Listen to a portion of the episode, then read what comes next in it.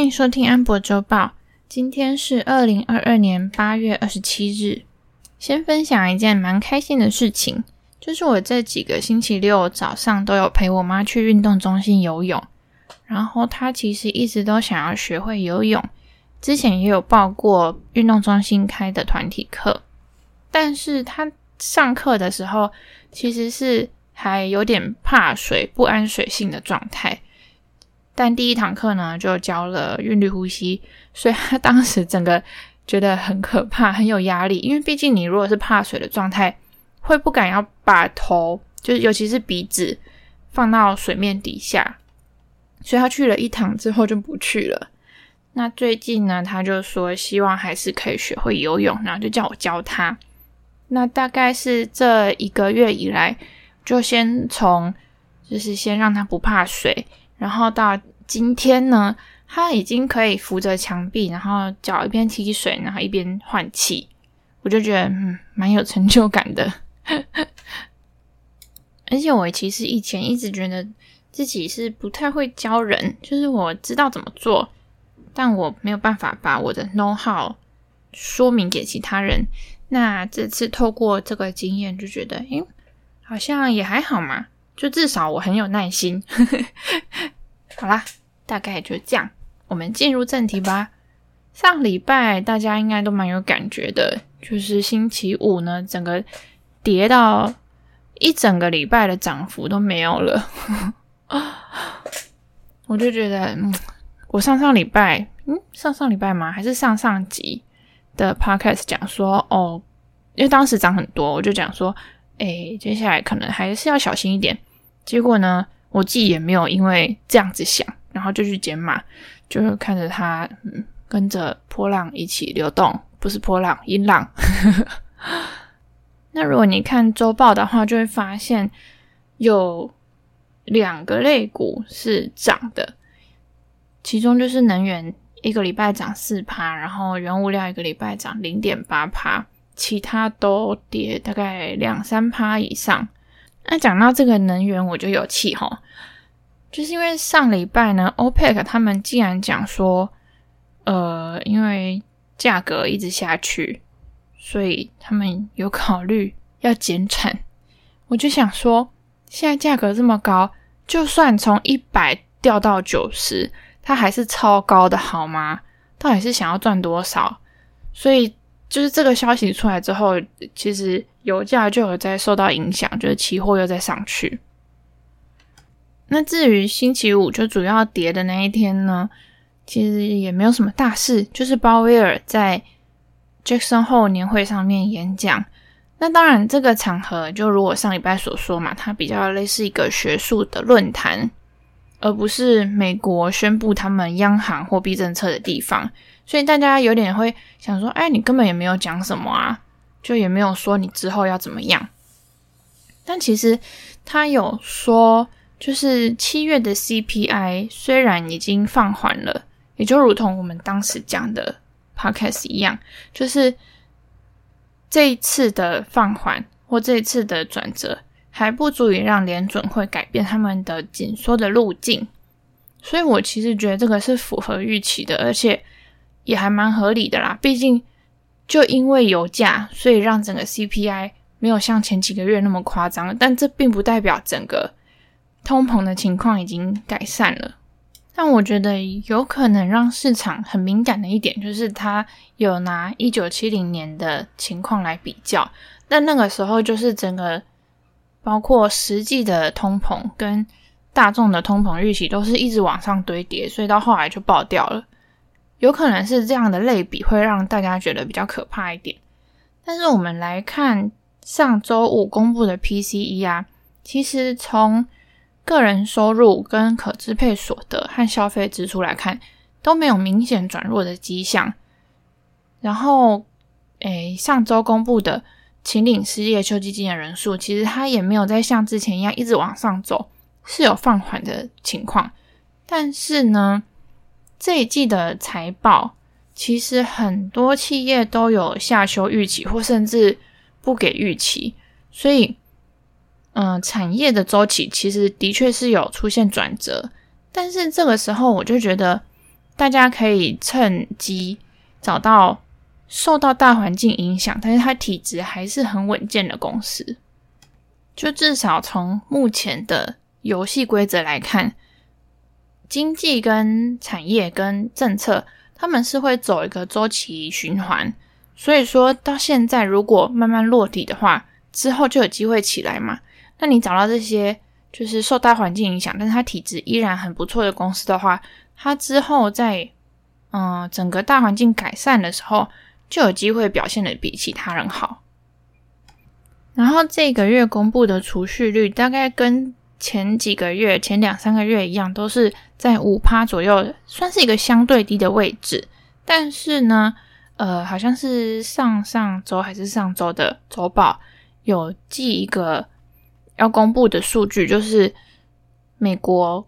比较大型的银行，他们会公布卡费的那个叫什么拖欠率。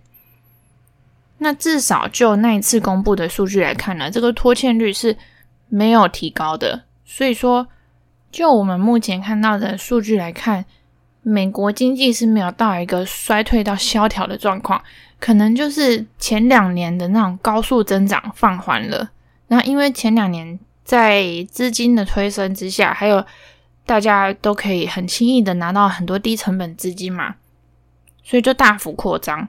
那到今年呢，就有点在消化这个当时扩张的太过分的地方。我的观察是这样子。那再来呢，我想要提一下，下周有一间公司预计要 IPO，其实有两间啦，一间是 Wearable Devices。这个我我觉得这间公司真的很奇怪。其实 wearable devices 它是一个呃，它是一个名词，就是穿戴式装置。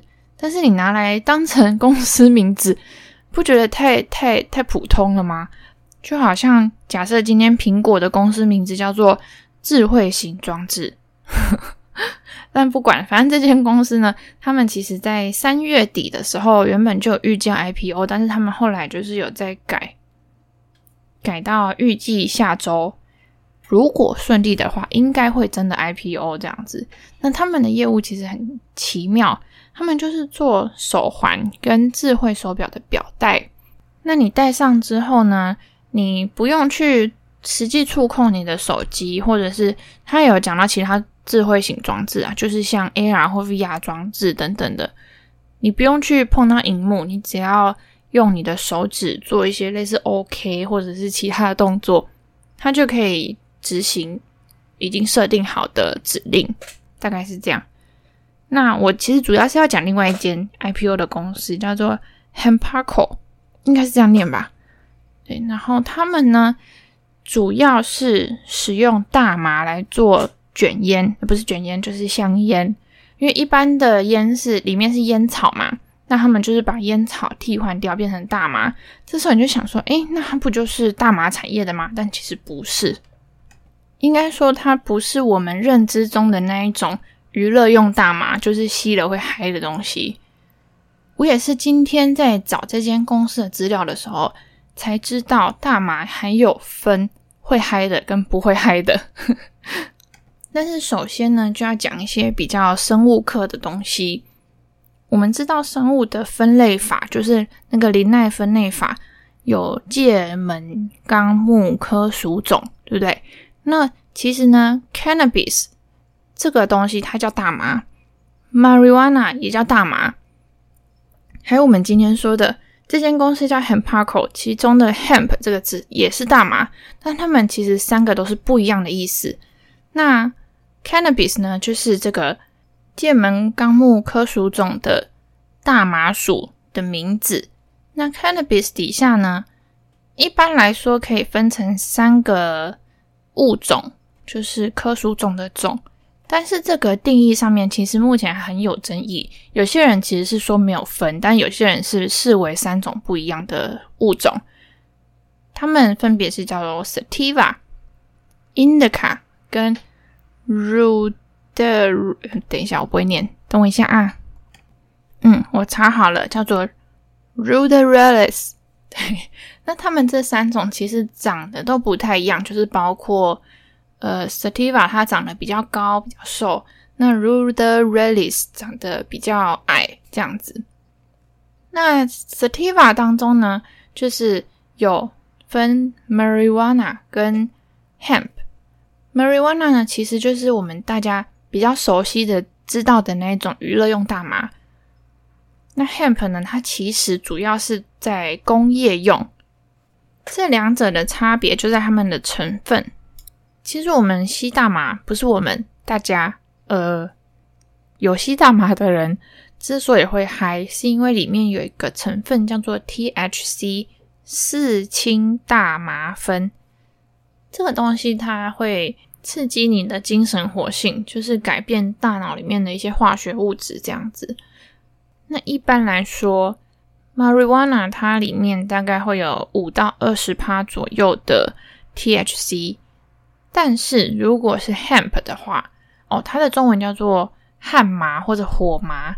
如果是 hemp 的话，它的 THC 含量只有不到零点三 percent。但是呢，它有保有另外一个就是大麻植物共通的物质，叫做 CBD。这个可能也蛮多人应该是有听过，因为像我追踪的一些健身教练啊，他们其实都有。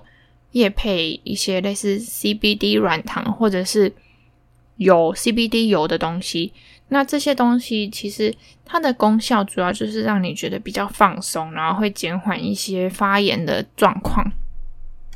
很多人也会用这个来助眠，而且它在美国大部分的州都是合法的，所以 Hemp 其实也是可以种植的一种大麻。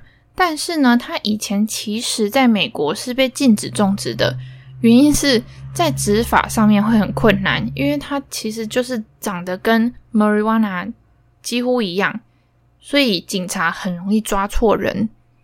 那变成你还要送去实验室去判断它的 THC 含量有多少，才可以判定它是不是合法可以种植的那一种大麻。之前就在美国有发生过。一对兄弟呢，他们在家里就是种很多旱麻，结果警察冲进去抓他们。后来呢，确定是旱麻之后，就被无罪释放。但是他们已经要对警察提告，然后求偿一千万美金。诶，好像蛮好赚的哈。那现在介绍的这间 Hemparco 这间公司，它主要就是用这一种旱麻。来做成他们的香烟。那他们除了有在零售店面贩售之外，其实还有做一种，就是专门卖这种 CBD 产品的贩卖机。所以我这一次做周报也是透过查资料过程又长了一点知识。其实上一次，呃，不是上一次，之前呢，我在看一个韩国实境节目，叫做《两天一夜》，他们就曾经有一个。任务是去采收大麻，然后把它做成呃纤维，纤维 再织成衣服。对，那我今天看了之后才知道说，哦，那他们当时采收的其实就是这种植物，就是 hemp 旱麻，大概是这样子。